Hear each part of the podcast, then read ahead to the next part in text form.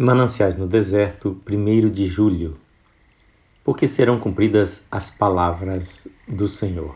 Lucas 1:45. Minhas palavras, as quais a seu tempo se cumprirão. Lucas 1:20.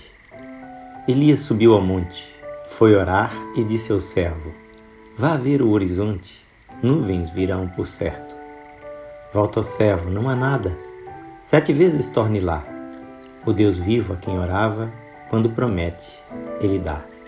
Lá ia o moço e voltava, nenhum sinal pelos céus, mas Elias, rosto em terra, olhava só para Deus.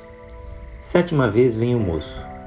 Veja uma nuvem assim, tamanho da mão de um homem. Isto basta para mim. Caiu a chuva copiosa, veio rápida, veloz, e Elias era sujeito às mesmas paixões que nós conforme 1 de Reis, capítulo 18, verso 1. Um servo de Deus, Matthew Henry, disse: Precisamos contar com o cumprimento da promessa, mesmo que todos os caminhos que conduzem a ela nos pareçam fechados. Pois quantas são as promessas de Deus, tantas tem nele, em Jesus, o sim, porquanto também por ele é o amém, para a glória de Deus, por nosso intermédio segundo aos Coríntios 1, 20.